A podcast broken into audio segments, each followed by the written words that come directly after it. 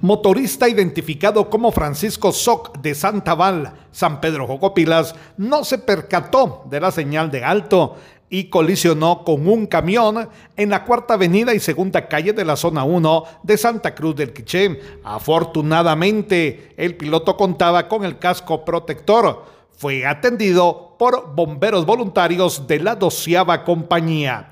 Desde Emisoras Unidas Quichén, el 90.3 reportó Carlos Recinos, primera en noticias, primera en deportes.